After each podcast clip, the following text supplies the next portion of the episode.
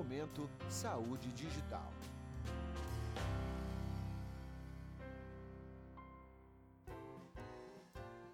Olá, está começando mais um Momento Saúde Digital, o podcast sobre Digital Health da MedCloud.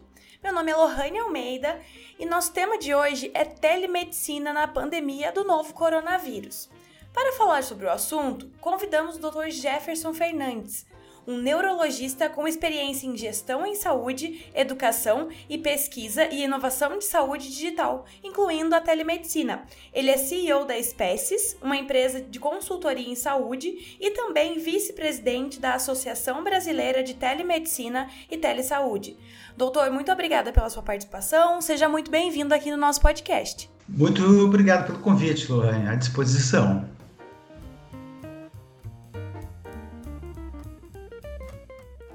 Começa então, por gentileza, falando pra gente um pouquinho sobre essa nova lei publicada lá no início do ano que regulamenta a telemedicina aqui no Brasil durante a pandemia. O que, que pode e o que, que não pode? Certo. Essa lei ela foi uh, sancionada pela Presidência da República após aprovação no Congresso no dia 15 de abril.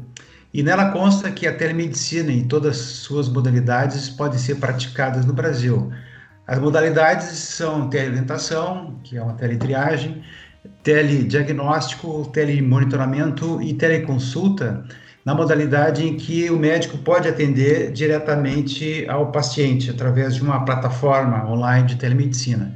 E também a teleinterconsulta, que seria a atuação entre profissionais de saúde, entre médicos. Né? Na verdade, a única novidade, vamos dizer assim, é a teleconsulta, que até fevereiro desse ano não era permitido ser feita no Brasil. As outras modalidades vinham sendo praticadas porque já existia, já existia alguma regulamentação pelo Conselho Federal de Medicina. Mas antes dessa lei, é, em março, foi publicada uma portaria do Ministério da Saúde que também autorizava a telemedicina em todas as suas modalidades, incluindo a teleconsulta, pelo entendimento correto do Ministério da Saúde do grande benefício que traria numa situação uh, como a que vivemos de pandemia da Covid-19 para o atendimento das pessoas em diversas situações. Então, essas duas, a lei e a portaria, elas têm validade é, durante a pandemia, mas já existem ações para que se possa, então, criar uma legislação que permita definitivamente o uso da telemedicina e da teleconsulta e poder trazer para o Brasil os benefícios é, dessas modalidades da telemedicina, assim como acontece há muitos anos em outros países. Perfeito. E quais são os cuidados que um médico deve ter ao realizar uma teleconsulta? Bom, existem vários aspectos que são importantes. Né? A telemedicina, ela não é uma ferramenta, né? A telemedicina é um método de se cuidar uhum. das pessoas. Ferramentas são os computadores, os hardwares, né? são os softwares, as plataformas, e como sendo um método, ela precisa ser aprendido. Né? Então, isso é um aspecto muito importante, porque é necessário que os profissionais de saúde, e aí estão os médicos também, sejam capacitados para a realização adequada uh, das diversas modalidades da telemedicina, mas principalmente da teleconsulta. E nesse sentido, uma das coisas fundamentais é a questão que envolve segurança e privacidade das informações. Uhum. Então, a sistema que vai ser utilizado, a plataforma que vai ser utilizada, ela tem que garantir que os dados serão armazenados de forma segura, é, que também vai existir privacidade e por isso as plataformas precisam ser plataformas que tenham a robustez necessária é, para esse aspecto. Outro uh, componente importante é se ter o consentimento livre esclarecido do paciente aceitando a realização da teleconsulta, entendendo quais são os limites que essa teleconsulta tem. É, quando existem situações em que o paciente precisa ser examinado e esse exame não pode ser feito através de um sistema audiovisual, ou quando o paciente não se sente confortável de seguir uma consulta através da plataforma online, ou mesmo se o médico identifica que aquele paciente não tem condições emocionais ou até cognitivas, uh, ele deve então encaminhar o paciente para uma consulta presencial. Lembrando sempre que a teleconsulta, mediada pelas tecnologias de informação e comunicação, as TICs, ela é feita como um complemento à consulta, à consulta presencial, né? ela não vem uhum. para substituir. Em várias situações, ela pode encerrar a solução do problema, ou seja, algo que possa ser resolvido naquele momento, um diagnóstico e indicação terapêutica, se for o caso, em situações mais simples, né? Mas eh, é importante que, se o paciente precisa de acompanhamento, a atenção do médico para quando esse paciente deve vir presencialmente, para que se possa, então, explorar com mais é, é, cuidado toda a situação de diagnóstico e tratamento, e também na questão que envolve uh, essa relação né, de continuidade com o profissional médico. É claro que existem uma série de outros fatores que precisam uh, estar atentos. Então, eu comentei uma, uh, questões que envolvem o conhecimento das limitações né, da telemedicina, tanto pelo médico quanto com o paciente, mas também outros aspectos, que é o registro da consulta uh, online. Né? Assim como num consultório ou no hospital em que o médico tem que preencher o prontuário do paciente, né, o, a, o prontuário eletrônico ou de papel, no caso, às vezes, muitos consultórios ainda não têm prontuário eletrônico, é fundamental que isso também seja feito, né? seja para poder no futuro resgatar informações do que aconteceu naquele momento da consulta, seja para que eventualmente o paciente precise ter algum outro tipo de encaminhamento e aquelas informações estejam registradas.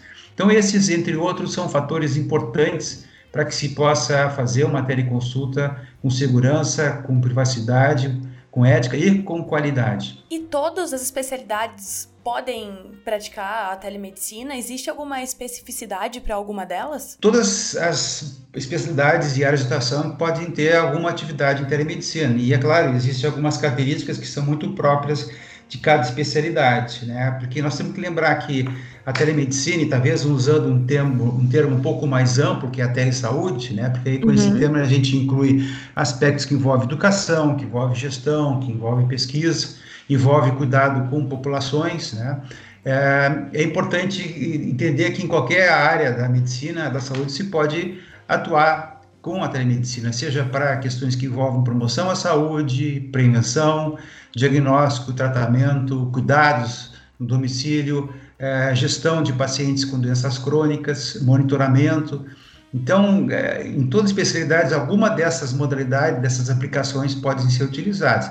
É claro que existem especialidades que têm mais facilidade, né? Vamos pegar o exemplo da dermatologia, né? na medida que muito do diagnóstico é visual, então os dermatologistas já têm usado há mais tempo, né? as imagens, as fotografias que são tiradas de lesões, fotografias tiradas com orientação, né? para que possa ter o máximo proveito daquela imagem, e Sim. a partir daí, então, já poder encaminhar algum, alguma consulta, ou até um tratamento, ou até o próximo passo, né? Isso é, tem sido até bastante utilizado no sistema público de saúde, né, onde é, existem filas grandes para consultas com dermatologistas, né, e grandes no sentido do tempo de espera. Às vezes precisa de um ano, um ano e alguns meses para conseguir a consulta, e às vezes a pessoa tem um problema de pele que precisa de um atendimento mais urgente, por exemplo, um melanoma. Então, no momento que exista um serviço que é, naquele paciente que tem uma lesão encaminhada, a imagem para o dermatologista, ele pode dizer, olha, isso aqui tem suspeito de, de melanoma, então vamos agilizar, colocar como extrema prioridade esse paciente na consulta com o dermatologista, porque às vezes esse paciente está esperando a sua vez, ao lado de um paciente que tem um problema comum de acne, que precisa de um dermatologista para ajudá-lo, né? Mas uhum. é muito diferente o prognóstico de um acne de um melanoma. Então, isso tem servido, tem servido em vários serviços públicos para poder agilizar esse atendimento para quem tem prioridade, né? Então, são vários exemplos. A própria neurologia, sou neurologista, né? A gente tem muita coisa que nós podemos fazer é, através da telemedicina. E é interessante que, é, recentemente, a Academia Brasileira de Neurologia publicou um ato administrativo em que ela orienta quais são os componentes do exame neurológico que pode ser feito à distância. Ou seja, a gente pode examinar o paciente, claro, com uma série de limitações, uhum. podemos examinar o paciente à distância. Quando aqueles testes que são possíveis de serem feitos à distância não forem suficientes, então o paciente tem que ter isso presencialmente. Né? Um exemplo, tem uma paciente que tem, teve um problema de uma isquemia cerebral, um acidente vascular cerebral, foi vista pelo médico, foi para sua casa, mas ela ficou com uma dificuldade enorme para caminhar e o neurologista precisa apenas saber como é que ela está indo com a medicação, o resultado de um exame, que, que nós precisamos que essa paciente se desloque, né? Que o filho ou a filha acabem né, tendo que faltar ao trabalho, que ela tenha toda a necessidade Sim. de se deslocar para um consultório, se de repente ela pode fazer uma consulta através de uma plataforma uh, de telemedicina. Uh, o médico pode ver os exames, o médico pode examinar componentes que são uh, necessários para o segmento, como, por exemplo, falta de força, movimento dos, dos olhos e da face, que fazem parte do exame neurológico, e com isso se ter uma série de informações o suficiente para que ele possa dar continuidade do cuidado com, com a pessoa no conforto de sua casa. Uhum. É maravilha. E o profissional ou a instituição, eles podem é, escolher a ferramenta que eles achem mais adequada ou existe alguma regulamentação também sobre essas plataformas? O doutor falou um pouquinho anteriormente, mas é, dando uma rápida pesquisada na internet, eu encontrei alguns lugares que falavam sobre fazer essa teleconsulta por, pelo Zoom, por exemplo, pelo, até pelo WhatsApp. Pode ser nessas plataformas ou precisa ser numa plataforma específica para teleconsultas? É, o adequado é fazer em plataformas que foram construídas né, especificamente para teleconsulta, para poder ter esses elementos que eu tinha comentado e, e, outros. Né? Então, por exemplo, como é que vai se ter segurança e privacidade dos dados através de uma plataforma de WhatsApp? Né? Não, não uhum. tem. Como é que a gente vai fazer o registro das informações clínicas que precisam ser registradas de uma forma estruturada para depois serem resgatadas? Né? Então, se está lá no WhatsApp, pode se perder né? não vai estar na nuvem, né? ou num banco de dados que seja seguro e de fácil acesso, né? E a gente sabe quando a gente usa o WhatsApp, até quando você vai fazer uma mensagem, alguma coisa, o corretor automático pode botar uma vírgula, trocar uma letra que vai fazer Sim. toda a diferença, né? Vai exatamente dizer o contrário do que talvez se queira dizer, né? Então não é uma ferramenta adequada para a prática de telemedicina. Nós temos que chamar atenção que é nessa questão, nessa situação de pandemia, né? Ah, em outros países também acabaram se, eh, vamos dizer assim, aceitando que algumas eh, consultas fossem feitas por essas por esses aplicativos, né, mais no sentido de poder ajudar o número de grande de pessoas que não tinham acesso. Até nós, por exemplo, no Brasil, que não estávamos preparados para teleconsulta, né? Se nós tivéssemos já mais tempo praticando teleconsulta, seria muito mais fácil disseminar plataformas de eh, telemedicina que possa, que são mais seguras, né? Então, na realidade, as recomendações envolvem plataformas que se possa ter esse, segurança e privacidade de dados, que se possa ter uma forma de deixar registrado é, a, a, o, o, processo clínico, né, as informações clínicas, né, ou mesmo que se o médico não tem um prontuário eletrônico, a plataforma não tenha embutido em si um, um prontuário eletrônico, que ele usa a tradicional ficha do paciente, né, mas que esteja lá registrado, né. Como é que a gente garante, por exemplo, que quem está lá é o médico mesmo, né? Uh, a gente sabe que, infelizmente, né, existem charlatões por aí se passando por Sim. médicos e por outras profissões, né, advogados, uhum. jornalistas, né, e quem garante que o paciente que está lá é aquele paciente mesmo, né? Ou alguém que, por algum motivo ilícito, queira, queira estar se passando por outra pessoa. Então, essas plataformas têm que ter sistemas que tragam essa garantia, né? Porque tudo isso tem uma responsabilidade legal, não só ética, mas também do Código Civil, tem o que envolve uh, o Código de, do Consumidor, né? Então, todos esses aspectos são, são fundamentais. Então, esses sistemas não são sistemas que tragam esse tipo de, de segurança e informação.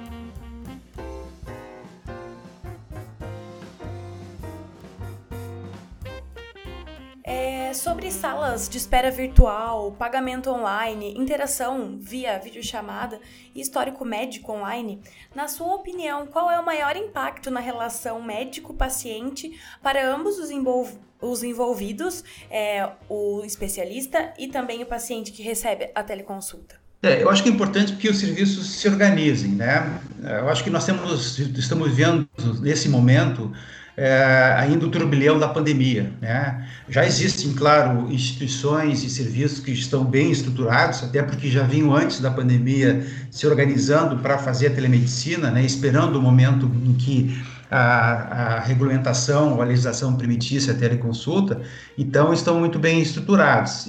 Muito do que se faz hoje vai ter que amadurecer e começar a se preparar para uma atendimento profissional do paciente, né? E com isso, Sim. isso vai precisar que se tenha uma estrutura, né? E que, por exemplo, né, seja agendado uma teleconsulta, então alguém receba esse paciente na sala de espera, né? E isso não é uma tarefa que caberia ao médico, né?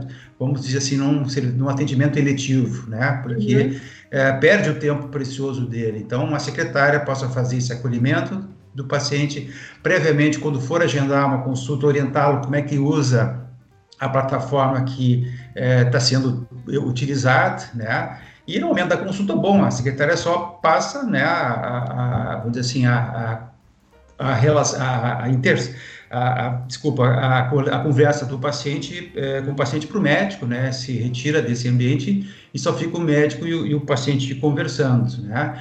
E aí, através desses sistemas é, de plataforma, é interessante que essas plataformas tenham outras funcionalidades, por exemplo, para que a pessoa possa fazer o agendamento à distância, para que ela possa, por exemplo, fazer o pagamento também através de cartões de crédito, né? Quando é a situação em que pacientes é, consultam por seu plano de saúde, por operadores de saúde, né? Então, essa é uma relação que é estabelecida entre a operadora e profissional médico, né? A partir lá de toda uma parte logística e operacional, em que vai ser confirmada a teleconsulta, o tempo que foi, etc, etc. Então, esse é um caminho que começa, então, a ser desenvolvido, né, no Brasil.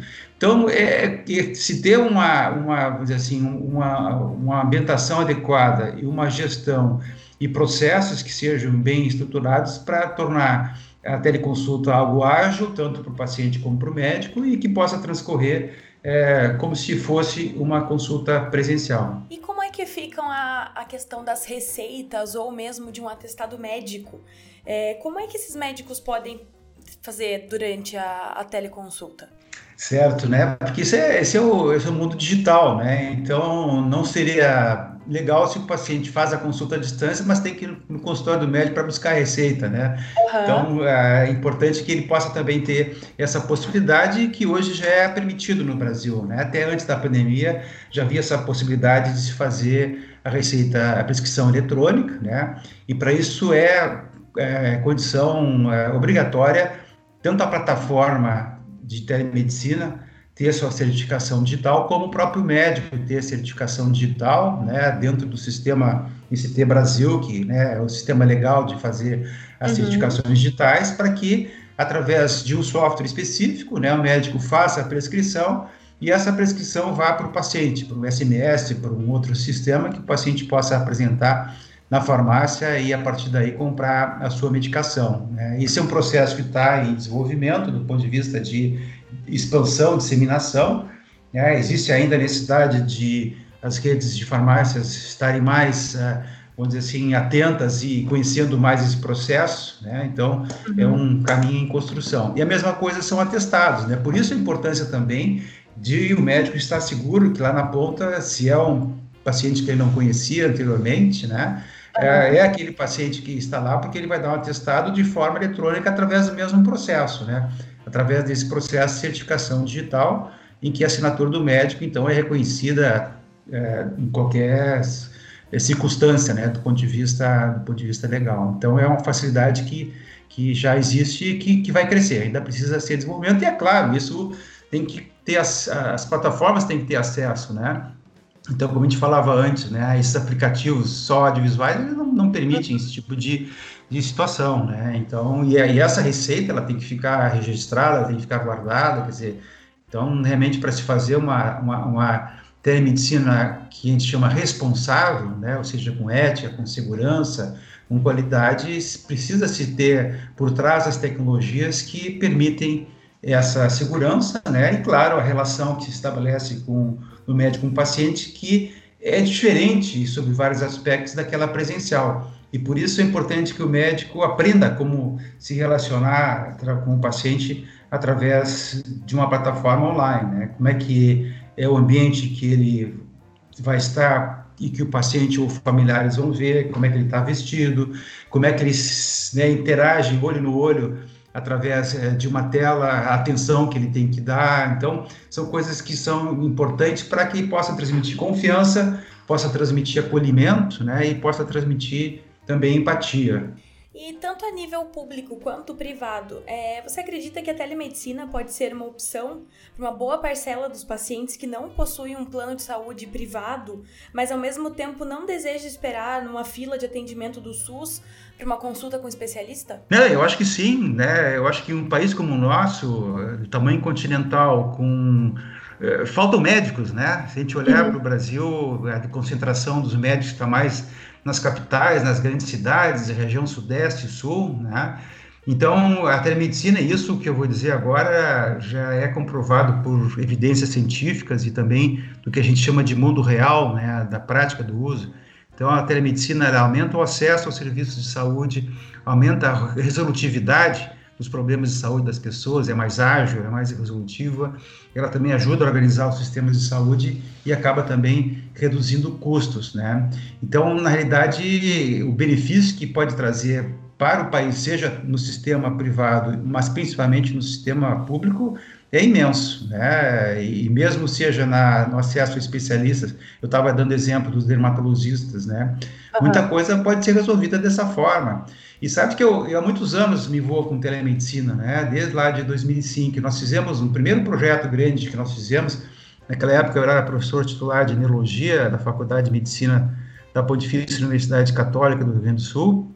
Nós criamos um grupo de telemedicina e nós fizemos um projeto que era de teledermatologia para a população indígena do Alto Xingu, lá na Amazônia. Ah, e nós tivemos o apoio da, da Agência Espacial Alemã, que nos, nos doou equipamentos de telemedicina, máquina fotográfica. Então, nós treinamos lá um médico de família e comunidade da região, né, para tirar fotos e, se fosse necessário, fazer biópsias de lesões uhum. de pele daquela população indígena, né? Isso tudo vinha para o departamento de dermatologia e se tivesse biópsia para patologia da PUC, e isso a gente depois, então, o dermatologista encaminhava para aquele médico a, a, a, o, qual seria o diagnóstico e qual era a sugestão terapêutica, né?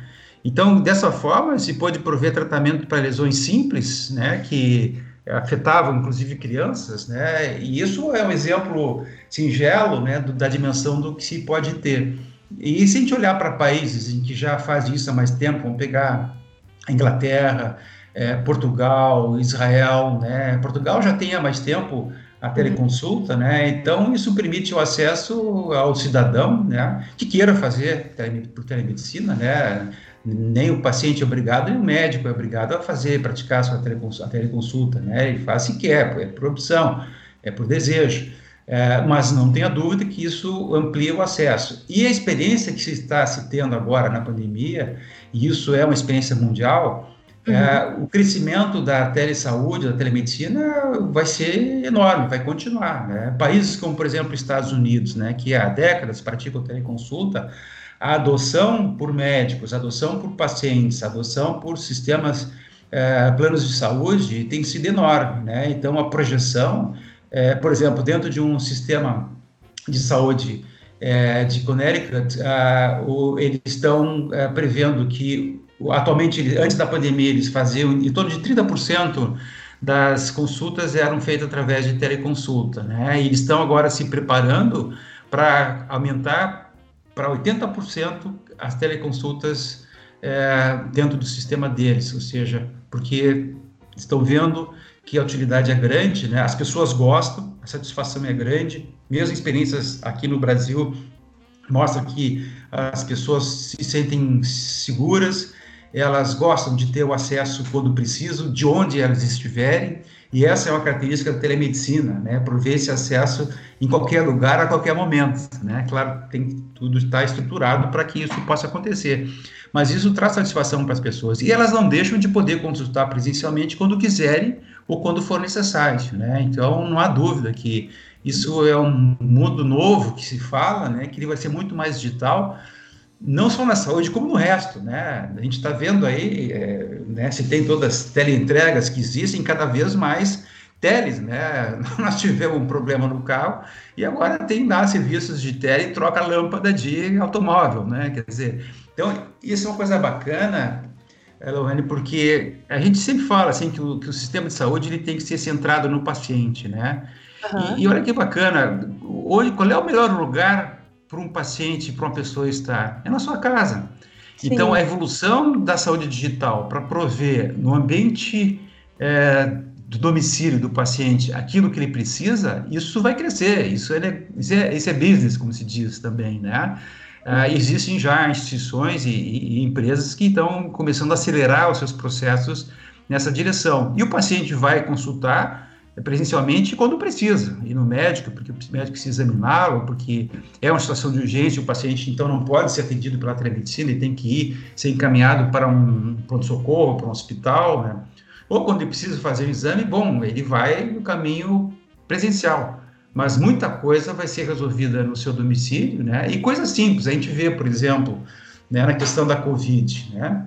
As pessoas podem tirar suas dúvidas se seus sintomas são ou não de Covid por teleconsulta, sem precisar sair de casa, ou seja, eventualmente se expor a contágio em clínicas, ou elas tendo a Covid e não aumentar a chance de transmitir para os outros. Uhum. E mesmo pacientes que um Covid, que estejam é, bem o suficiente para ficar em casa, eles podem ser acompanhados à distância, né? E isso existe, por exemplo, é, tem em Israel sistemas de saúde lá que eles têm, né? O paciente recebe uma caixa lá com dispositivos que permite o médico examinar à distância a garganta, a auscultar o pulmão, auscultar o coração, né? É, examinar o ouvido, né? Tudo isso à distância.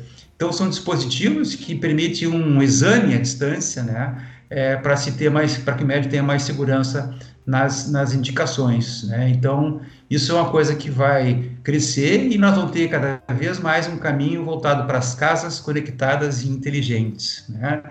É, então, daí dá para se ver que tanto no aspecto de prevenção, de diagnóstico, tratamento e cuidados domiciliares, existe um caminho enorme de, de crescimento. Então, o doutor acha que essa pandemia, ela talvez seja o, o impacto, o pontapé que a telemedicina vinha esperando há tanto tempo para realmente acontecer e realmente é, se tornar mais forte e consolidada, não só no Brasil como no mundo inteiro? Exatamente, Lorraine. O que a gente está dizendo é o seguinte: é, tem, é, tem, tem, tem coisas que levam, às vezes, décadas para acontecer, e às vezes décadas acontecem em poucas semanas. Então, se a gente pode dizer que existe um efeito colateral positivo da pandemia, é esse, né? Mostrar para todo esse ecossistema e para as pessoas, né? Todo o ecossistema da saúde e, e os pacientes que são o centro disso, que existe um método que pode facilitar e ajudar muito os cuidados da saúde, né? Então, é, a pandemia é, mostrou que é, não é assim, é, não, não é só bom ter telemedicina, é necessário ter a telemedicina.